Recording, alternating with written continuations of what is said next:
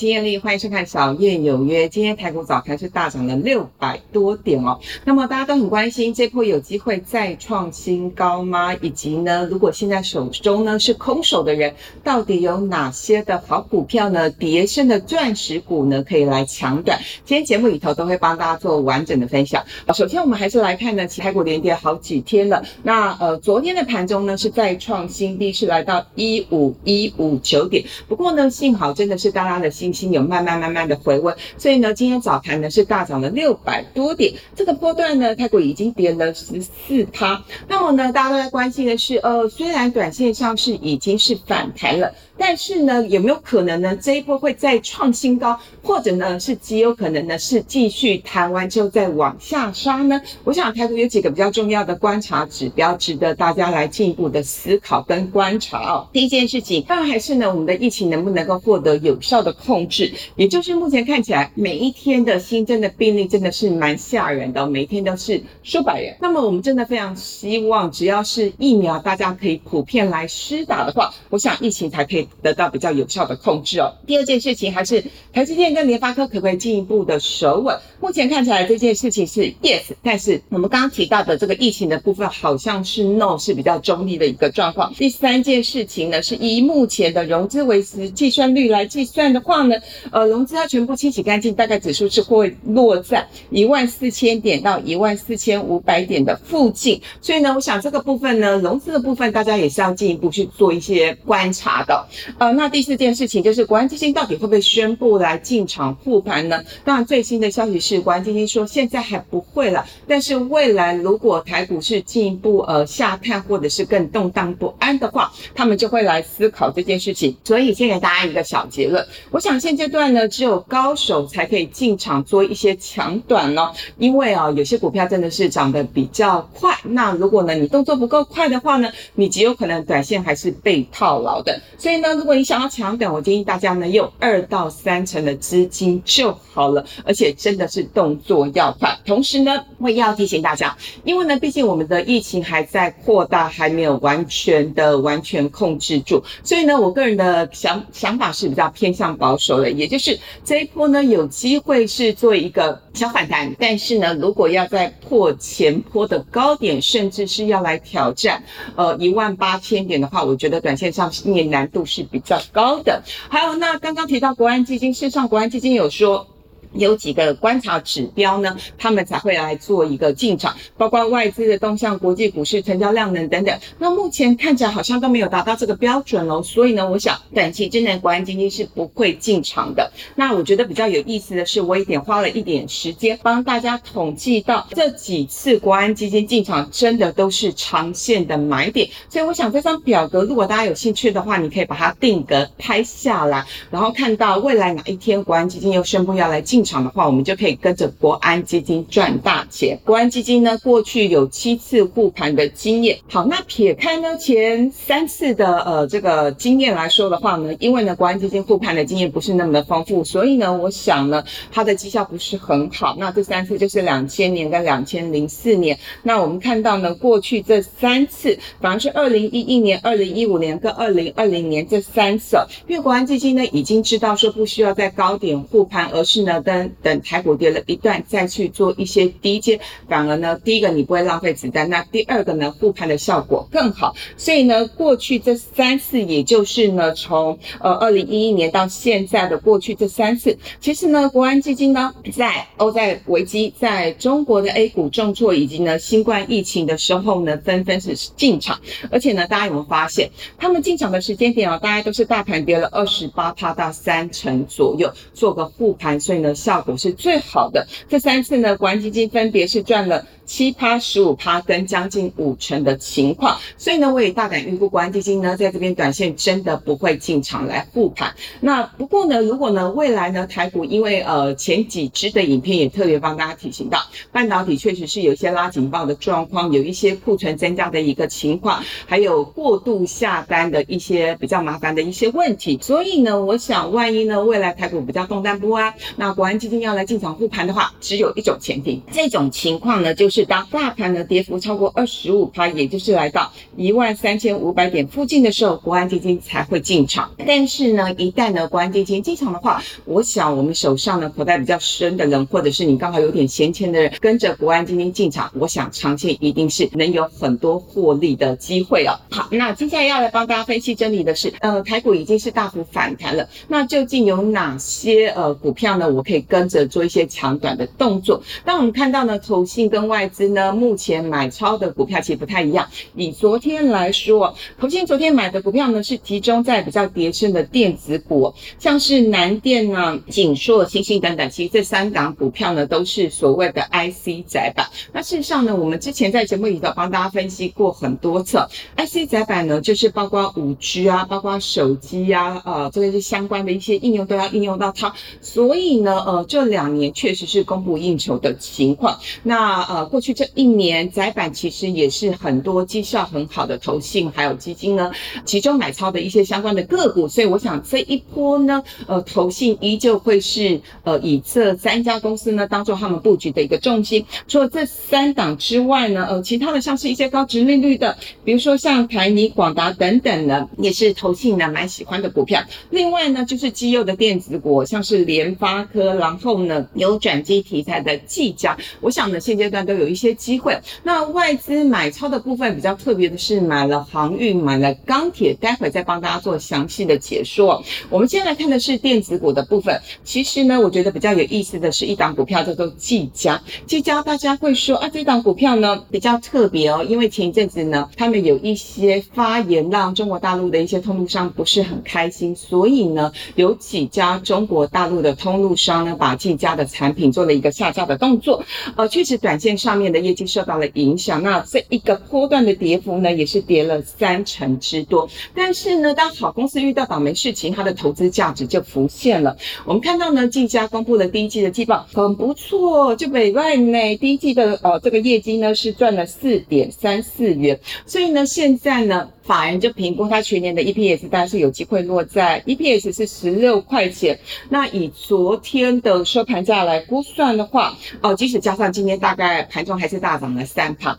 它的本益比目前是七倍上下。那就一档电子股来说，本益比七倍上下，我想真的是不是太贵的一个情况。所以呢，法人哦预估在呃最近这几个交易日，我觉得有积极回补的一些动作哦。那除了技嘉之外呢，刚刚特别提到就是。是窄板三雄，那我们今天特别挑的是锦硕，为什么？因为锦硕它当然不像南电，南电是已经涨翻天了，然后星星呢，呃，去年遭遇到了火灾，那不过呢，我们看到它每次火灾的处理的状况呢还不错，所以呢，遇到火灾反而是股价长期的买点。那锦硕比较特别的是，包括今年跟明年它都要来大幅扩充产能，是四十趴到五十趴，所以呢，即使它的第一季的季报比较没有特别的亮丽哦，但是呢。呃，法人是预估全年的 EPS 大概是会落在四块钱附近。那以昨天的收盘价来预估的话呢，它的本益比大概是二十倍了。大家会说二十倍没有很便宜啊，可是问题是呢，你跟所谓的南电还有跟星星比哦，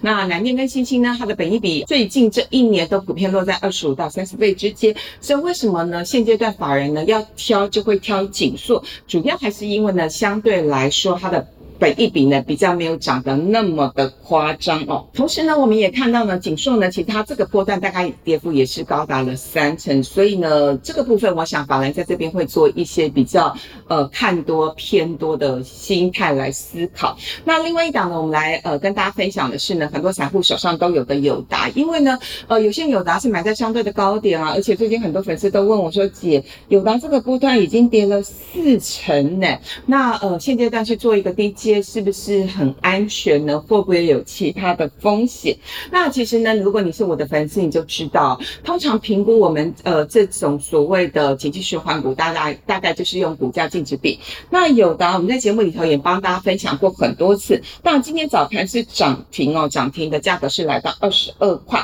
不过呢，先跟大家提醒一件事情，因为呢友达最新的净值是已经来到了二三块钱，所以呢它的股价净值比已经是来到了零。零点九五倍，也就是将近一倍的状况。一倍大家觉得贵还是便宜呢？我只能说，并不会特别的贵，但也没有特别的便宜啊。因为这种景气循环股，通常如果我们要赚长线的超额利润的话呢，通常呢，我们在它的股价净值比是零点六倍左右去买，我想你的利润会比较多。也就是友达目前的股价净值比，其实已经是来到了零点九五倍附近这样的一个水位。我想它短线上面有一点点上涨涨的一些题材了，但是呢，大家要期待到呢，它的股价呢，因此有比较大幅度的。反攻意思就是说，如果它再涨个二到三成，我个人觉得呢，这样的一个可能性是呃挑战性是比较大的。所以呢，友达我们只能长短，而不要期待它真的呢股价因此绝地大反攻哦。好，那再来看的一档股票是，也是很多散户套牢的，买在相对高点的，就是长荣哦。长荣呢，其实这个波段呢真的是吓死了哈，一跌呢是跌了四成。很多人就问我说，那有机会回到呃前一阵子的高点是一。百块吗？我想呢，这个股价跌升呢，一定会有反弹的机会跟空间。所以我们看到，昨天外资是大买长隆，是买超市所有的股票是第一名哦。那今天早盘呢，长隆的股价呢是也很快的就亮灯涨停板，来到了是六九点四块钱。不过呢，要特别提醒大家了哈，我觉得就是长隆的股价呢，如果的这个阶段呢有机会做一个比较像样的一个反弹的话，还是会比较建议大家有反弹，我们趁这个机会呢做一。些减码，虽然呢，航运股呢目前看起来，呃，报价还是在相对高档的一个位置，可是毕竟它的筹码已经相对的凌乱了。怎么说呢？以昨天来说，呃，这个长龙呢，它的当冲的比呢，还是占的是将近是六成的一个情况。